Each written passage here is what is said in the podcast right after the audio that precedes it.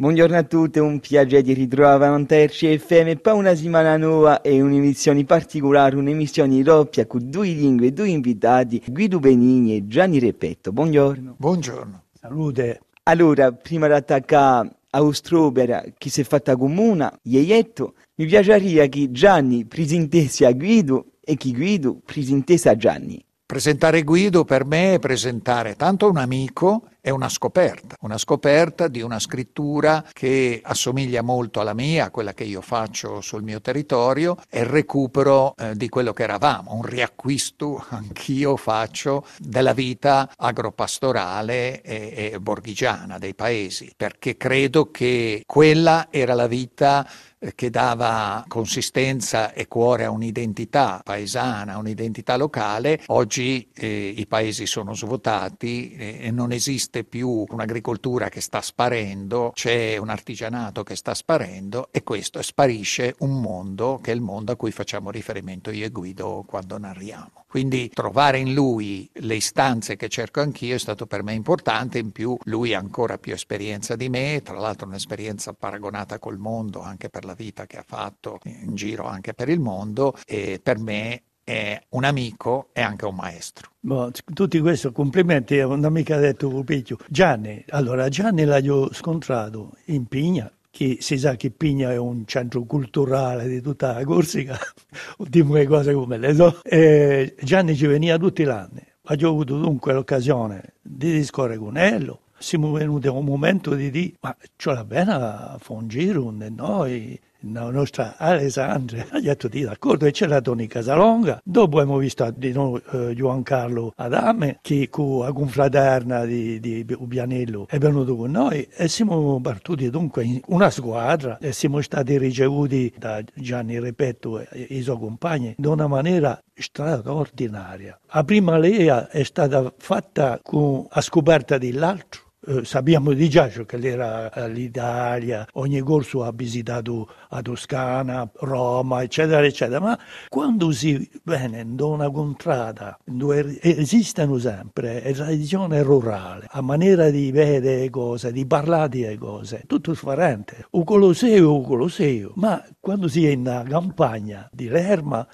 ci si trova un istinto che si assomiglia a un nostro. Perché il campagnolo italiano si dice contadino è di stesso, di stessa sterpa, di stessa stova, è, è di stesso pensato. Guido Benini è descritto un libro Ieietto e Gianni, ripeto, l'ha tradotto in italiano. Come siete giunti a lavorare insieme sopra sopra a Carugia e c'è di ritrovo un mondo, questo mondo paesano che è comune a tutti i paesani del mondo? Sì, allora l'interesse è stato duplice, è stato per il mondo, le rappresentazioni, ciò che racconta lui, che ti ripeto è un po' simile a quello che faccio io, al tentativo che faccio io di tenere in vita, che da noi è già andato oltre purtroppo quel mondo, la desertificazione è stata magistrale. Quindi questo interesse per la sostanza. E poi la forma, la lingua. Da sempre il corso mi è risultato facile perché, come scrivo nella prefazione, il corso è la lingua eh, voglio dire mediterranea, più vicina all'italiano, compresi i vari vernacoli italiani. Addirittura il vernacolo toscano spesso qualcuno confonde l'italiano con i vernacoli, i vernacoli sono altra roba, spesso sono molto diversi rispetto all'italiano no, che non nel corso. Non dico il mio dialetto, che il mio dialetto paradossalmente è più vicino al francese, è un dialetto che è impastato, un po' di francese, un po' influsso genovese, quindi portoghese, con parole portoghesi, un po' influsso spagnolo, è una mescola e poi quel substrato ovviamente latino, ma anche reminiscenze forse degli abitanti i liguri, i celti e quindi termini completamente fuori da ogni possibilità di iscrizione in una tradizione linguistica.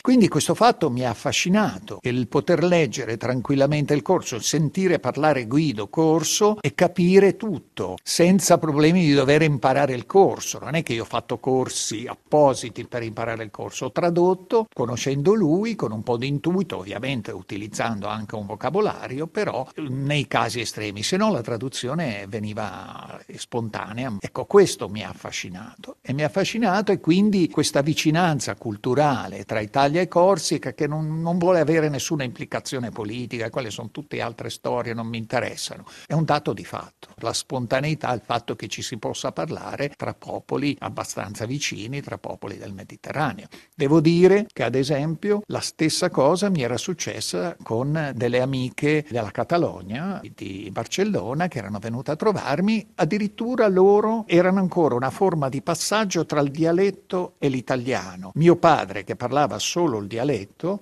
parlava con loro e queste ragazze dicevano sai che tuo padre ci capisce e noi lo capiamo e questo significa che c'è una radice linguistica che molti popoli del Mediterraneo possono ritrovare e possono condividere. E questa è la cosa, oltre alle tradizioni, come ha detto Guido, che spesso sono simili. Quando voi avete detto a traduzioni, cosa è dirigintuto quando voi avete detto a in italiano? Primo luogo, ci volevo dire una cosa, in preambolo. Quando si legge una lingua altra che la sua, c'è già un arricchimento. È stato un caso per me con il castigliano, dunque il spagnolo, è stato lo stesso affare per, per, con l'italiano. In principio ha avuto difficoltà a leggere come lo si legge normalmente e piano piano, a lettura fatta giorno a giorno, ho facilmente pigliato la lettura corrente, come si dice, di italiano. È come quando lui si entra in prima classe di comunale, non si sa mica legge corrente, dunque si impara, c'è un allenamento.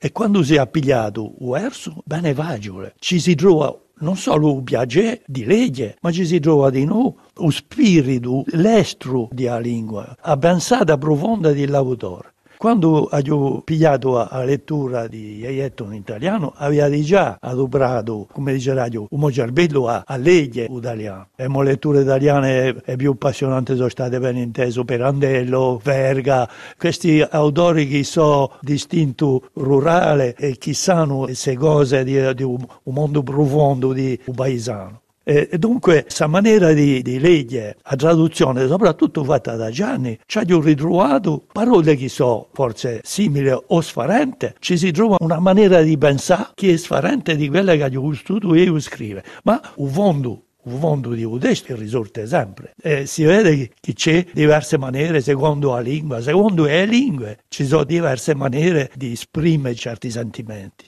Parlando di sentimenti, mi arriva una citazione di Uescu Ciurcignani, che eh, riviene da, da Sorbona, quando lui giunge in Corsica, parla di lingua corsa e dice non c'è in tutta l'Italia una lingua che sia capace come questa di tradurre i sentimenti un complimento, ma io è qualcosa di proposito. Eh, quando si, si sa che dopo vi dicono, o già hanno detto, io quando ero zitello, era interdetto di parlare con scuola, anche se oggi c'è una commedia con il zitello che ha detto so qui, cioè mica a fare un mondo, una lingua è una lingua, è l'espressione dell'anima dell'uomo. Quando era zitello, io ero interdetto, ci mirava un maestro un'anta dite, cioè fa attenzione, era scritto all'entrata di scuola, il est défendu de cacher par terre et de parler corse. C'è una discriminazione insopportabile. Quando si rimane dopo, tutti due scuole che lo si uniscono in casa, si sente mamma, babbo parla corso con l'affetto che lucendo una famiglia, eh, si dice ma perché è difesa? Gianni, ripeto, è di conosciuto voi in Italia una situazione così o per rapportarci come chiama i dialetti completamente sfaranti? No, eh, quello che diceva Guido è avvenuto anche da noi, non è avvenuto con cartelli, non c'era un problema, chiamiamolo così, nazionale, no? Ma era diventato una propaganda. Non parlate ai vostri figli la lingua madre, il dialetto, perché se no avranno problemi a scuola dove si insegna in italiano. Io sono arrivato parlante eh, dialettale a scuola e, non ho avuto problemi con l'italiano, che è una lingua che amo moltissimo, la considero musicale, bellissima, eccetera, però il mio dialetto, come diceva Guido, esprime profondamente la mia anima.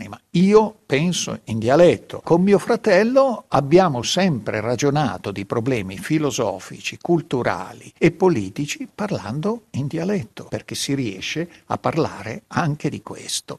È vero, il dialetto e le lingue legate a un mondo agropastorale sono ricche di vocaboli, di termini, di espressioni legate a quel mondo. Infatti io dico, è impossibile salvare quel mondo, come si vuole fare oggi, se non salviamo anche la lingua e viceversa. Se sparisce un certo tipo di mondo agropastorale artigianale, sparisce anche la lingua che era ad essa connessa, come era il dialetto mio, come era il corso e via dicendo. Le lingue, perché poi le chiamiamo dialetti ma sono lingue, hanno le possibilità di tutte le altre lingue. Sappiamo che le lingue dominanti sono legate a un'opzione politica, a una scelta politica, a una scelta economica. Non è che sono più qualificate a fare le cose, è semplicemente una scelta, perché tutte le lingue hanno una possibilità di arricchirsi giustamente confrontandosi con altre lingue. Recuperare le lingue da noi è molto più difficile perché io sono al mio paese ad esempio uno degli ultimi parlanti e qualche annetto ce l'ho già.